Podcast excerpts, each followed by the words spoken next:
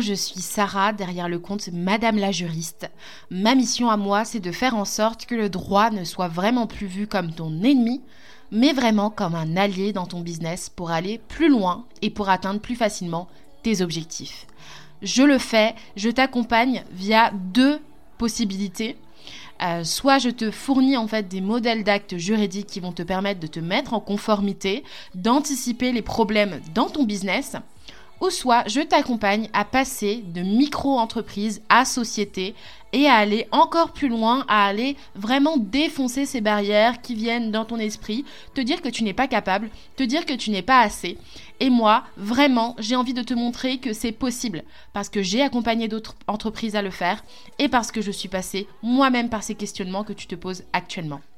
Hello hello, merci d'être présente aujourd'hui pour écouter cet épisode de podcast où nous allons parler ensemble des bénéfices en société. Est-ce qu'il vaut mieux se rémunérer avec les bénéfices qui sont réalisés par notre société, les réinvestir par exemple dans d'autres projets ou d'autres formations, coaching ou accompagnement qui pourraient nous permettre de gagner encore plus d'argent, ou alors les laisser en trésorerie au cas où on a un pépin, au cas où on en a besoin plus tard? Alors, euh, je trouve que c'est super important de se poser ces questions-là dès qu'on prend en main en fait notre société, c'est-à-dire que dès qu'on devient chef de société, qu'on quitte sa micro-entreprise et qu'on pilote sa société, il est important de commencer par se poser cette question-là. Contrairement à la micro-entreprise, l'argent en société est prévu pour créer encore plus d'argent. Donc c'est-à-dire que tout ce que tu ne vas pas te reverser, tu vas quand même payer des cotisations sociales, donc ça va quand même être un coût pour ton entreprise, mais ça peut être très intéressant de se dire que tout ce que tu vas pas te reverser comme rémunération, au lieu de payer des impôts sur les revenus dessus, tu vas les réinjecter dans d'autres projets, etc. Euh, il y a aussi la question de la trésorerie, il faut bien faire vivre cette trésorerie. Quels sont justement les indicateurs pour euh, vérifier que bah, du coup on utilise suffisamment bien notre argent pour pouvoir se permettre d'avoir une marge de manœuvre pour financer un projet, pour lancer quelque chose, ou même se rémunérer un peu plus qu'avant?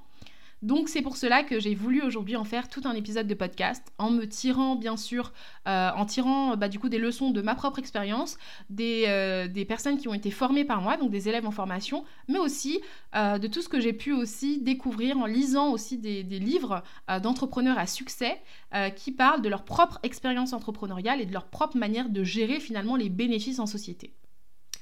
Donc tu vois bien, comme j'ai introduit le sujet, je t'ai parlé de plusieurs manières différentes de voir les bénéfices en société. Euh, il y a plusieurs angles de vue. Il y a euh, je me rémunère, j'ai réinvesti direct ou je laisse en trésorerie. Mais il y a bien sûr un élément capital, c'est toi. L'élément, c'est toi.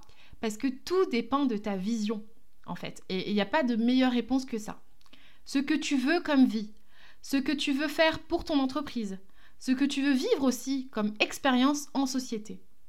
Donc par exemple, un bon bénéfice euh, qui sera euh, du coup affiché sur un bilan comptable, sur euh, l'alias fiscal une fois que l'exercice comptable sera clôturé, bah, peut rassurer bien sûr des investisseurs pour une levée de fonds ou des banques ou si tu vas demander un financement bancaire. Par exemple, tu t'es développé à fond en ligne et là maintenant tu commences à te rendre compte que la tendance se renverse, notamment euh, bah, après le confinement. Les gens ont besoin de plus en plus d'avoir un contact en présentiel, même s'ils n'ont pas forcément besoin d'avoir des coachings ou des accompagnements en présentiel tout le temps.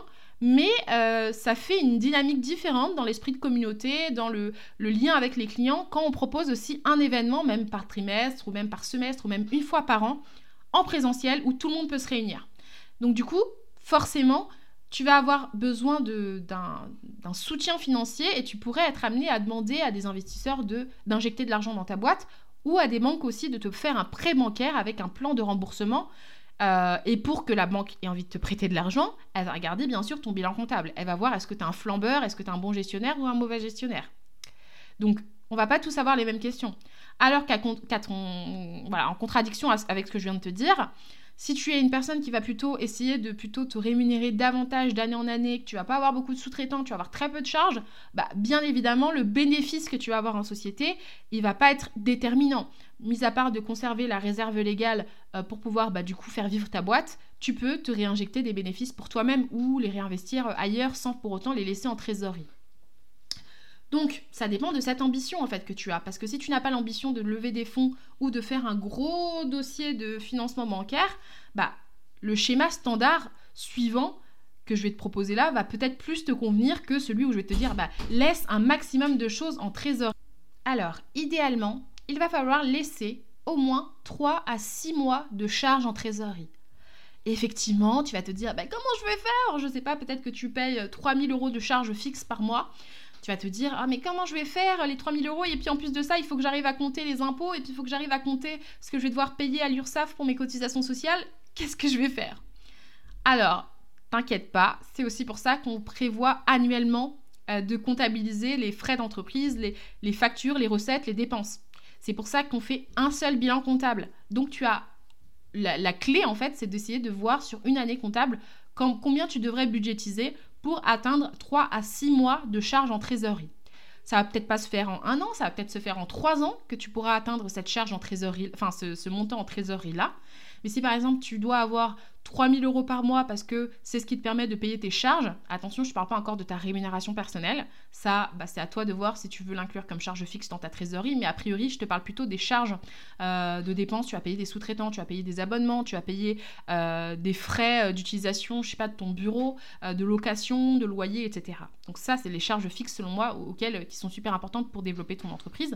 Donc si c'est 3000 euros, eh ben, ce sera 3000 x 3. Donc ça te fait déjà 9000. Est-ce que je sais compter Oui, c'est bien 9000. Et 9000 x 2 pour faire 6 mois, bah, ça te fera 18 000. Si tu arrives à avoir 18 000 en, en, trésorerie, en fonds de trésorerie, ton besoin en fonds de roulement, il est certainement atteint. Donc euh, moi, je ne vais pas dans des longs calculs comptables, je vais juste dans du pratico-pratique. Si tu as un coup dur, euh, si tu as un souci, tu peux tenir pendant 6 mois. Et ça, c'est énorme parce que c'est justement ça qui fait couler des boîtes, en fait, c'est le fait de ne pas avoir assez d'air pour respirer si jamais euh, elles ont un, pépin, en fait. Et ça, c'est aussi vrai d'ailleurs dans ta vie personnelle. Ce qui va créer euh, des situations de surendettement, c'est le fait de ne pas avoir suffisamment anticipé les dépenses qui vont venir au quotidien.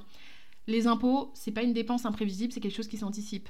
Euh, le paiement d'un loyer, waouh, on se rend compte chaque mois qu'on n'a pas assez d'argent pour payer le loyer. Bah, c'est un truc qui s'anticipe. Il faut faire en sorte de savoir à l'avance combien d'argent on peut dégager pour notre loyer. Et en principe, un bon propriétaire ne peut pas nous faire de location si on n'a pas les moyens nécessaires de payer trois fois le loyer en fait euh, par rapport à ce qu'on gagne. Donc voilà, c'est un exemple, mais ce, que, ce qui s'applique aussi bien dans notre vie personnelle peut très bien se transposer sur notre vie professionnelle, d'accord? Donc, au-delà de ces charges de trésorerie, si un jour tu commences à te, faire ce fonds de trésorerie, pardon, euh, pour ta boîte, donc si tu arrives à avoir trois mois, par exemple, tu as 9000 euros sur ta boîte, et eh bien, ce sera par exemple, si tu te fixes plutôt 3 mois de trésorerie et pas 6 mois, 6 mois étant le plus confortable, et eh ben, ce sera le montant à conserver sur ta boîte et ce sera le montant de sécurité où tu pourras te dire, bah du coup, c'est l'indicateur. Si je suis en dessous, il faudrait que je reconstitue encore un plan pour gonfler ma trésorerie. Et si je suis au-dessus, bah, il faut que je prenne en fait des décisions pour faire en sorte que cet argent me rapporte de l'argent. Donc, imaginons, tu as tes 9000 en trésorerie. Au-delà de ces 9000 là, tu vas avoir d'autres bénéfices qui vont avoir. Donc, ça veut dire que chaque mois, tu vas avoir des charges fixes, par exemple encore tes 3000 euros, plus ta rémunération par-dessus, peut-être 3000 euros encore. Et euh, on va dire 6000 euros, c'est le, moment, le, point mort en fait où tu commences à être bien et qu'au-delà, c'est que du bénéfice. Imaginons que pendant 3 mois d'affilée, tu fais 12 000 euros, soit deux fois le, montant euh, minimal pour bah, couvrir tes charges et ta trésorerie, enfin tes, charges euh, et ta rémunération, pardon. Et eh ben, avec cet argent d'au-delà, tu peux décider du coup de réinvestir dans des objets des produits qui rapportent de l'argent à ta société. Ça peut être des formations, ça peut être euh, un bureau, ça peut être euh, d'acheter un mobilier plus performant pour enregistrer des épisodes de podcast, ça peut être du coup un micro, ça peut être une caméra, que sais-je, un, bel appareil photo aussi pour faire de belles vidéos pour YouTube. Tout ça, c'est des outils qui vont rapporter de l'argent à ta société parce que quand tu vas investir dedans, tu auras une meilleure qualité de production et donc tu pourras attirer des clients qui seront beaucoup plus satisfaits en fait de la qualité euh, des images en formation, de, ta manière de parler, etc. Donc forcément, tu vas créer un lien différent. Tu vas aussi pouvoir, avec cette marge de manœuvre-là, payer davantage de sous-traitants ou même voir commencer en fait à euh, te former davantage sur des points vraiment très importants qui pourront ensuite te permettre d'avoir ces, ces compétences-là et de les remettre à disposition, de les retravailler pour tes, élèves, pour tes clients, et en fait, du coup, te positionner comme étant un vrai... Ensuite, tu auras une étape où tu auras suffisamment de bénéfices pour justement commencer à avoir tes propres salariés. Donc plus des sous-traitants, mais vraiment des personnes qui travaillent à temps plein pour toi et qui font du coup le travail que toi tu faisais avant. Donc c'est ça l'objectif, c'est que eux, maintenant, avec cet argent-là qui sera en marge, tu vas pouvoir les faire travailler pour ensuite, toi, développer peut-être d'autres liens commerciaux, aller lever des fonds. Euh, euh, voilà, donc c'est même te gagner tout simplement plus de temps, avoir une qualité de vie qui correspond en fait à ta vie de rêve. Ensuite, il y a encore un autre palier, c'est le, moment où tu auras suffisamment de salariés, tu auras investi dans tous les produits qui pourront rapporter de l'argent, etc., et dans les services qui pourraient rapporter de l'argent à ta boîte. Tu peux maintenant investir dans des supports ou des matières qui te font gagner encore plus d'argent. Par exemple, investir dans d'autres sociétés, investir dans de l'immobilier, dans de la crypto-monnaie, tout est possible, euh, à condition en fait d'utiliser avec vraiment intelligence le patrimoine de la société. Euh, et puis sinon, si en fait tu réinvestis pas cet argent, il faut savoir une chose, c'est que l'argent sera pris par l'État. Si par exemple tu fais 10 000 euros de bénéfices chaque année, mais que tu ne reverses rien en termes de rémunération, en termes de, bah, je sais pas, délégation, en termes d'achat de formation ou autre, bah, cet argent-là sera pris par l'État puisque l'État va prendre entre 15% et 25% d'impôts sur les sociétés dessus. Donc si tu es ah, bien sûr imposé sur les sociétés. Euh, donc par exemple, si c'est en dessous de 38 000 euros euh, de bénéfices, ben, on va prendre 15%. Donc c'est quand même 15% que tu perds parce que tu n'auras pas suffisamment tiré profit de ta société et optimisé les charges, les frais et les dépenses. Donc l'objectif, hein, c'est pas de tout te rémunérer, c'est d'utiliser en fait les paliers que je, bah, du coup, qui sont recommandés par euh, des entrepreneurs à succès, des personnes qui ont des entreprises à des millions d'euros, euh, qui ont l'habitude de faire ça. Euh, ils savent une chose, c'est que les bons gestionnaires ne se reversent pas leur fortune, en fait, leur fortune de société, mais laissent leur fortune créer encore plus d'argent, être réinvestie, réinjectée, pour que eux n'aient plus à, à, payer personnellement quoi que ce soit sur leur boîte, et que leur boîte soit en auto-survie, en fait, que ce soit avec eux, ou leur descendance, ou la prochaine génération qui le prendra, etc. Alors que, à l'inverse, les mauvais gestionnaires sont plutôt ceux qui vont tout se reverser et qui vont flamber tout leur argent parce qu'ils n'auront pas de plan de trésorerie, de plan de financement des bénéfices en société. Donc voilà, j'espère que ça a pu répondre à tes questions si jamais tu te posais cette question-là. Il y a euh, du coup dans ma réponse euh, les éléments qui te permettent de comprendre pourquoi j'estime qu'il faut à la fois avec tes bénéfices en société te rémunérer, les investir et aussi les garder au cas où. Voilà, donc n'hésite pas à me dire en message sur Instagram, en petit DM, dans quel camp tu estimes être. Est-ce que tu es plutôt dans ceux qui vont préférer bah, du coup faire de tout, comme euh, là j'ai proposé, avec des paliers progressifs, ou est-ce que ta stratégie à toi c'est uniquement de te rémunérer, ou ta stratégie à toi c'est uniquement de réinvestir tout ce que tu gagnes. Je te dis à très bientôt pour un prochain épisode de podcast et au plaisir de te lire.